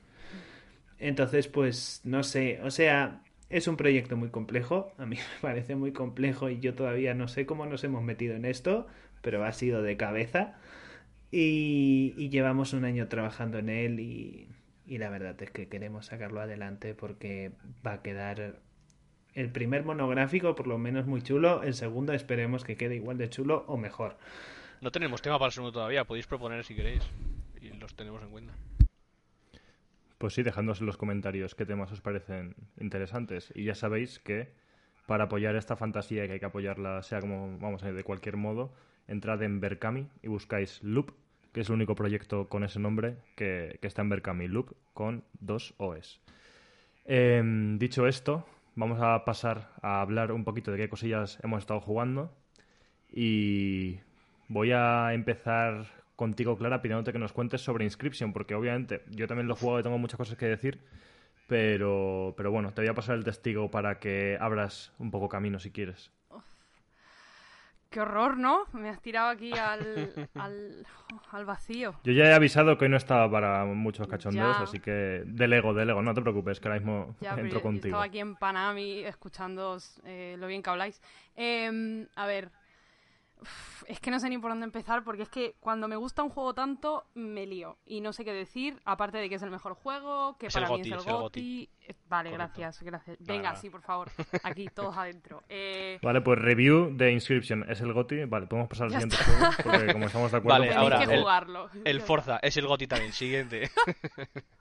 Bueno, para ser un año en el que dicen que no hay juegos buenos, yo no sé. No, no, yo estoy es- flipando última, o sea, yo lo siento y es algo que estaba pensando, digo, Buah, es que yo últimamente no paro de jugar a juegos buenos, ¿sabes? Pero eso ya, eso ya no lo dice nadie, ¿no? Yo creo que ya son como un meme, pero nadie lo puede decir ya a estas alturas, ¿no? O sea, Yo creo que hay gente que lo sigue, o sea, yo escucho a gente que lo sigue diciendo porque solo ponen el foco en lo que hay en lo AAA y en que no Ah, ha habido bueno, como, ya. yo que sé, un The Last of Us Ya, 2 un- del año, que es como, mira, no todo es eso. Ya, ya, ya. Eh, los indies de este año han sido una absoluta barbaridad y también hay bastantes cosas AAA muy dignas, entonces, bueno.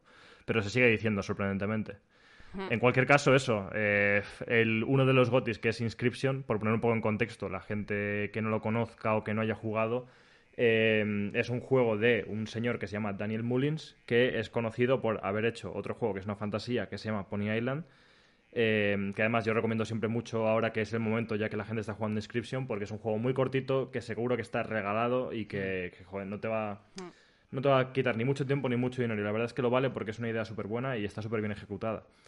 Y entonces, pues este señor eh, nos ha deleitado ahora mismo con un juego que mm, se podría definir supuestamente como un juego de cartas, así a nivel superficial, eh, pero obviamente tiene muchas más cosas, ¿no? Y esas cosas en realidad hay que tener eh, cuidado a la hora de comentarlas porque, mm, porque bueno, mm, no hay ganas de estropear la experiencia, pero el propio tráiler creo que ya da a entender que no te vas a quedar solo en esa faceta del juego, lo cual es fantástico porque, por un lado, la parte de las cartas es sorprendentemente buena. Eso que yo tampoco soy especialmente fan de jugar juegos de cartas en, pues eso, en videojuegos de cartas.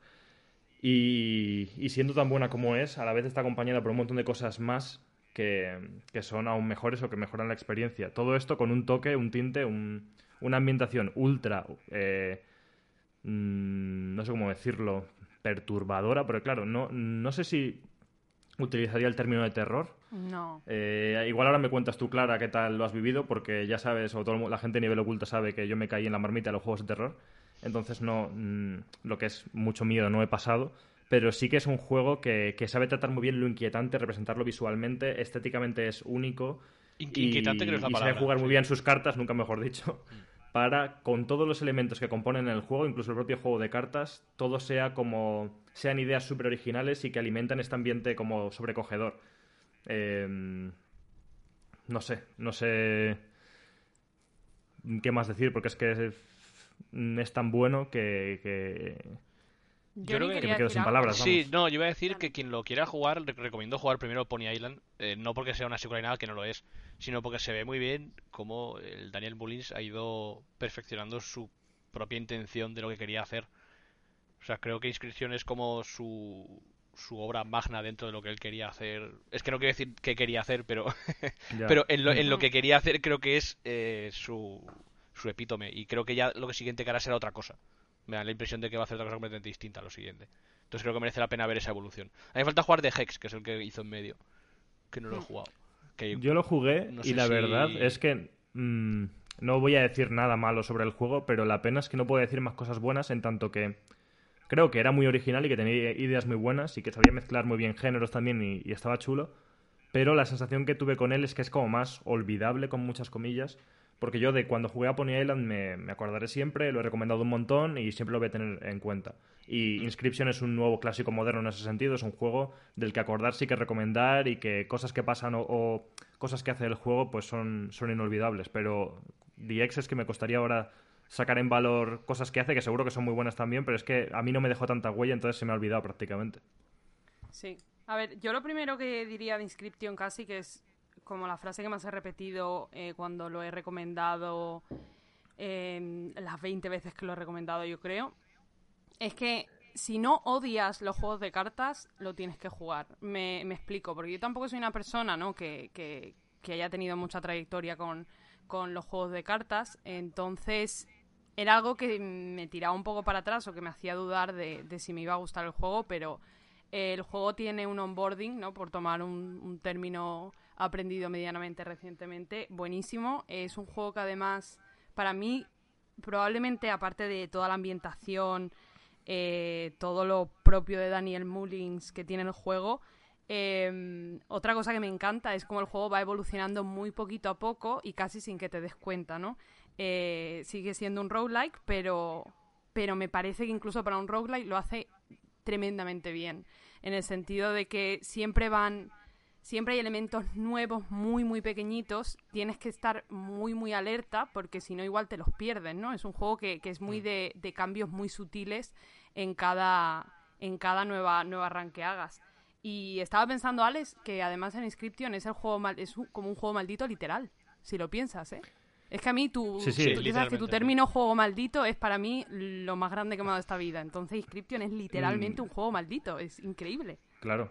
Y para mí todos los juegos que se asemejan de alguna manera a ese término, que bueno, tampoco sé si lo he inventado, pero que desde luego me fascina, eh, todos los juegos que pueden encuadrarse en ese término me vuelven loco. O sea, y, y no tanto porque me den miedo, porque ya hemos hablado de que miedo, miedo no me da. Al igual que no me da miedo, pues yo qué sé, la estética de Diablo 2, eh, el original. Pero en perspectiva, digo, tiene como un aura de que este juego Mm. lo has desempolvado, has sacado una caja eh, polvorienta de debajo de una mesa y lo has puesto y es, ¿sabes? Como lo, bueno, no voy a decir Es nada que de el juego, ¿no? Pero- o sea, el juego, el término lo acuñaste para mí o en mi presencia con Loop Hero, que además también es de este año y es algo que me cuesta mucho pensar, que Loop Hero es de este año Hostia, también. ¿verdad? O sea, es que, pff, madre de mi vida, Sí, menudo mm, añito. Y me cago en la leche con Devolver también, pero... Sí. Dicho eso, eh, bueno, es que claro, estamos hablando mucho del juego y todavía mm, nos, dejamos llevar tanto por la emoción que a lo mejor no hemos descrito para la gente que todavía no se lo imagine exactamente en qué consiste la premisa antes de que el juego evolucione en más cosas. Al final es un juego en el que estás, eres mm, un jugador o una jugadora que se sienta en una mesa eh, dentro de una cabaña a jugar con un ser extraño que le mira desde las sombras y que eh, básicamente le tiene encerrado en ese, en ese espacio porque no puedes salir de la cabaña. Y eh, sobre todo al principio, la dinámica del juego es echar estas partidas de cartas y puntualmente explorar la, la cabaña en la que estás encerrado para encontrar elementos que te puedan ayudar a avanzar de alguna manera y eh, ir descubriendo pues lo que el juego oculta y su narrativa. Y claro, eh, otra cosa que me parece muy guay, aparte que, como dices, tiene algunos componentes que son de estilo roguelike, es el hecho de que el juego constantemente... Lo, lo digo sobre todo por la gente que no tenga mucha afinidad con los juegos de cartas, que entiendo que puede ser, se puede hacer duro al principio, pero creo que se explica muy bien, que es suficientemente Mm. sencillo y que además el juego te está empujando puntualmente para que avances y punto. O sea, es como que no vas a estar en un bucle infinito de repeticiones y de muerte porque no consigues avanzar, porque el juego llega a un punto en el que te está dando como, te está empujando dándote herramientas para que el juego se rompa, entre comillas. Eso iba a decir. No literalmente, pero Sí. y, y que de esa manera pues puedas avanzar y no quedarte atascado con por culpa de no, no, no ser muy bueno o muy buena con el juego de cartas. Claro, es que de hecho yo creo que soy bastante malo porque de- decían que el juego duraba como 12 horas en How Long to Beat y yo estuve en la primera parte como 30, entonces no sé. Pero bueno, que aún así me lo, me lo pasé. O sea, entonces se puede, se puede. Sí, es un juego juego que de va de trampas. Perdón. Perdón, Johnny. Es, no, es que sí, yo sí. se lo digo, es un juego de trampas. Yo voy a decir que está que el diseño de- del juego de cartas está un poco roto adrede, creo. En el sentido de que Sí. llega un punto en el que estás muy OP y, Y si juegas bien los, las herramientas que te dan, es muy fácil ganar llegados a ese momento. O sea, llega un punto en el que se rompe porque hay varias mecánicas que puedes explotar muy fácilmente y tener cartas bastante tochas sin, sin matarte mucho la cabeza. Y creo que el juego está hecho adrede porque el juego quiere que avances y pasen las cosas que pasan luego. Entonces no quiere que te atasques. O sea, quiere que sea... Claro, es contraproducente para Claro, claro, porque él, quiere que te lo mm. pases. O sea, es de este tipo de juegos que quieren que acabes el juego. No que lo dejes a mitad en plan de, vale, mm. pues yo qué sé, como el Nuclear Throne, ¿no? Que puedes jugarlo, no acabarlo nunca y no pasa nada. Porque al final, pues bueno, acabarlo no es la finalidad del juego. Pero la única crítica que tengo yo es algo que a mí no me ha pasado, lo ha pasado a mi pareja. Que no sé, será una mente absolutamente cósmica, pero en su segunda run, sin tener ningún tipo de, de ayuda de ardillas infinitas, eh, llegó al final. Eh, al final, ¿me entendéis? Y el juego no le dejaba continuar. O sea, no puedes. claro, tienes que explorar la cabaña o tienes que ah, claro, haber agotado todas las posibilidades del entorno en el que te encuentras para que el juego te dé el visto bueno.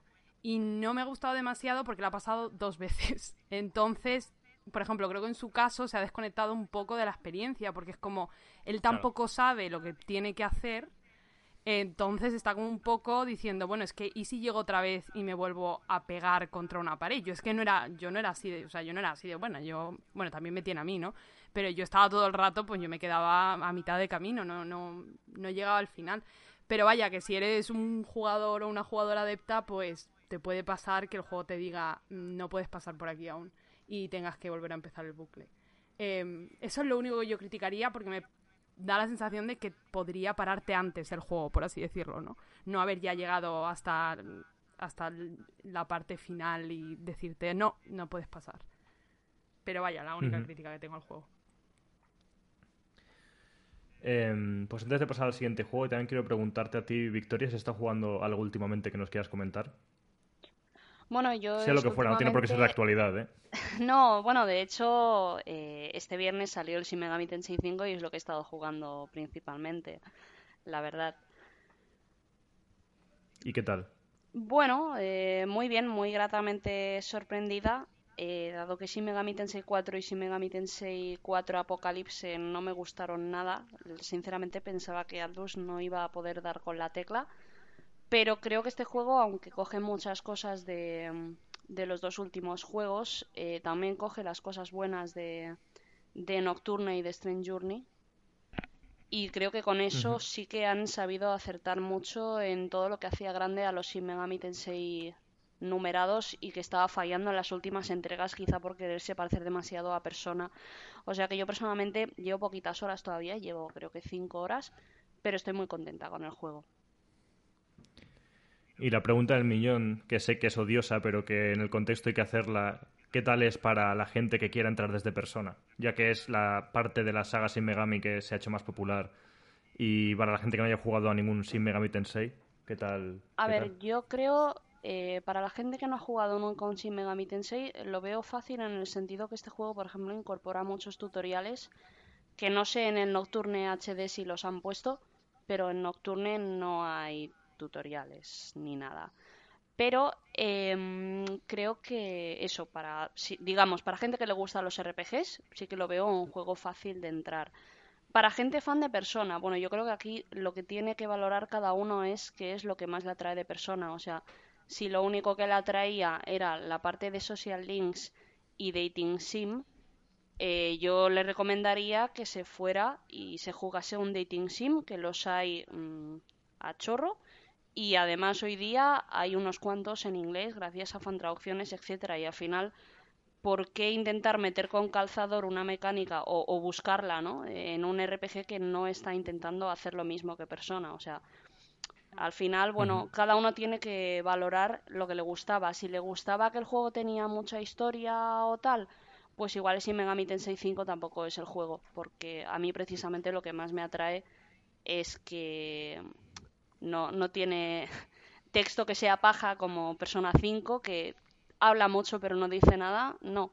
El texto te entra bien cuando llega el momento donde llevas una mazmorra larga o una zona larga, un jefe difícil, te ponen una escena y tú lo recibes como, oh, un premio por todo lo que he estado haciendo. Y bueno, aquí eso, si en persona era lo único que motivaba a alguien, pues yo le diría que no lo juegue. Si te gusta la mezcla de los dos estilos, yo le diría que se vaya a jugar a un atelier, por ejemplo, antes con Shin Megami Tensei 5. Ujú. Muy bien. Eh, te iba a preguntar también a ti, Fer, si tú has jugado algo, estás jugando algo últimamente, o no has tenido tiempo por el Berkami. Yo solo estoy jugando en los tiempos muertos al Death Door, que lo tenía pendiente.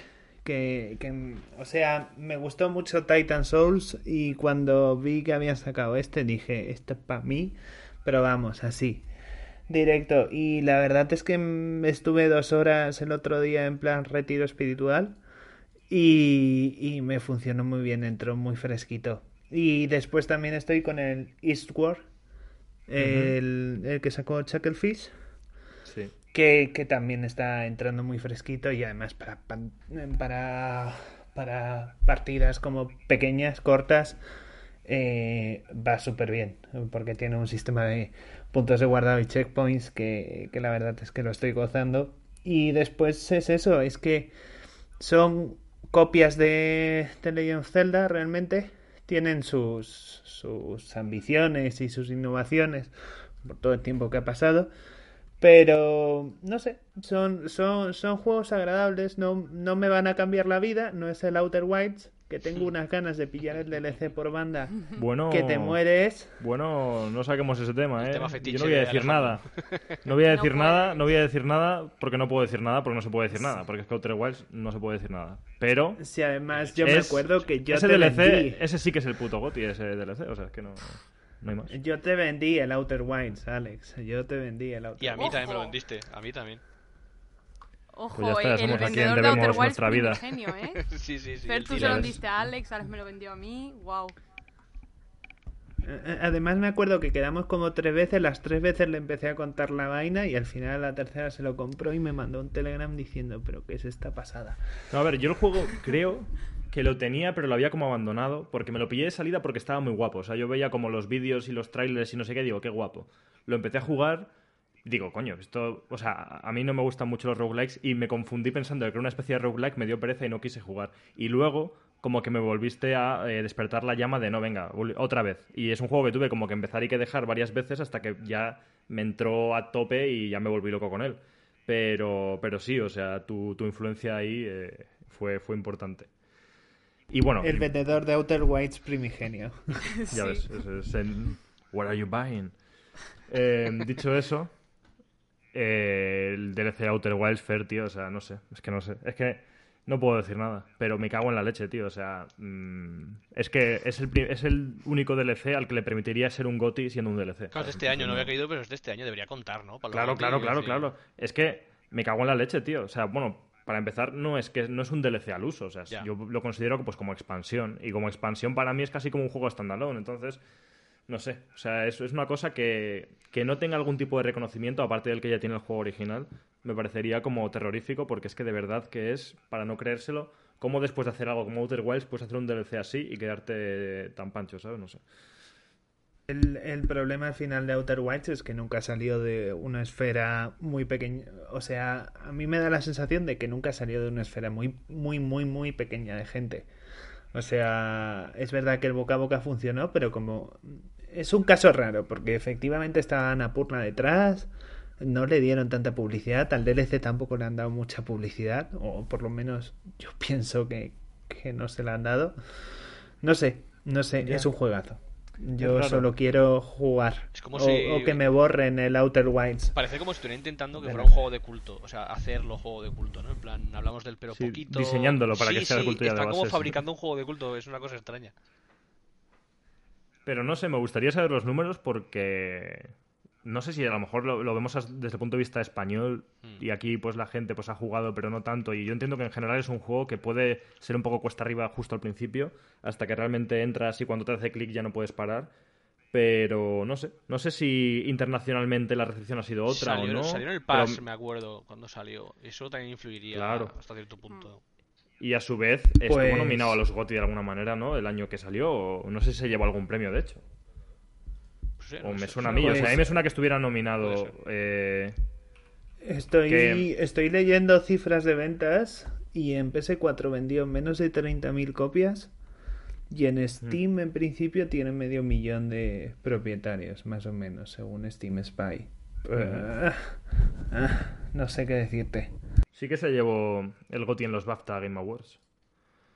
Entonces, como que sí, pues que tiene, o sea, la gente que lo conoce tiene cierto reconocimiento, pero por algún motivo, pues hay otra mm, otro porcentaje de la gente a la que no le llama lo suficiente. Pero sí que es verdad que estando en el Game Pass y sabiendo lo que pagan en Game Pass, pues ahí también le darían una buena inyección de pasta y no sé, que yo creo que estarán tranquilos y que estarán haciendo otra cosa. Sí, seguro. Y el DLC también lo han hecho con, con la calma y lo han hecho de puta madre, así que no puedo esperar a ver qué hacen después.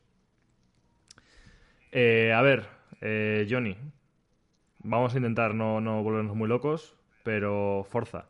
Uf, el tema. No sé, tío, está muy guapo, a mí me, flipa. Es que los Forza Horizon son valor seguro, yo creo. O sea, es como, como un chute de energía, ¿no? Y de alegría.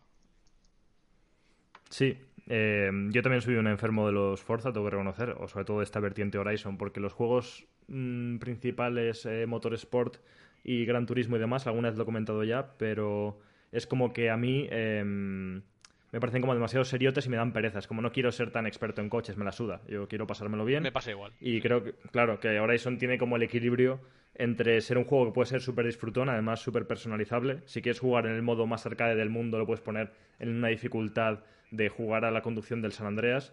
Si quieres ponerte simulación, puedes con ello también. Y, te deja además ir escalando en función de cómo vayas aprendiendo y mejorando en el juego, lo cual es fantástico. Para mí, eh, pero es un juego terapia, porque al final es un juego que todo el rato quiere que estés contento. Y todo el rato está diciendo, venga, tal, vamos a hacer tal, venga, era una carrera, ya no sé qué. Y por ejemplo, tú te sales de la carretera y revientas dos vallas. Ah, pues mira, te doy 200 puntos por reventar la valla.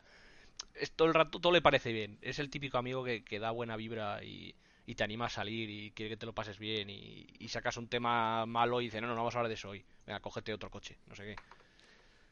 Claro, o sea, es un juego que a falta de que salga Berkami y te paguen las vacaciones en Valencia, pues te vas de vacaciones a México y pues, bueno, no está tan... Correcto. la verdad es que mm, yo soy, insisto, súper fan, súper fan. He jugado incontables horas a, los Horizon, pero sí que tengo que decir que con este, eh, para nada me parece que, sea peor en ningún sentido.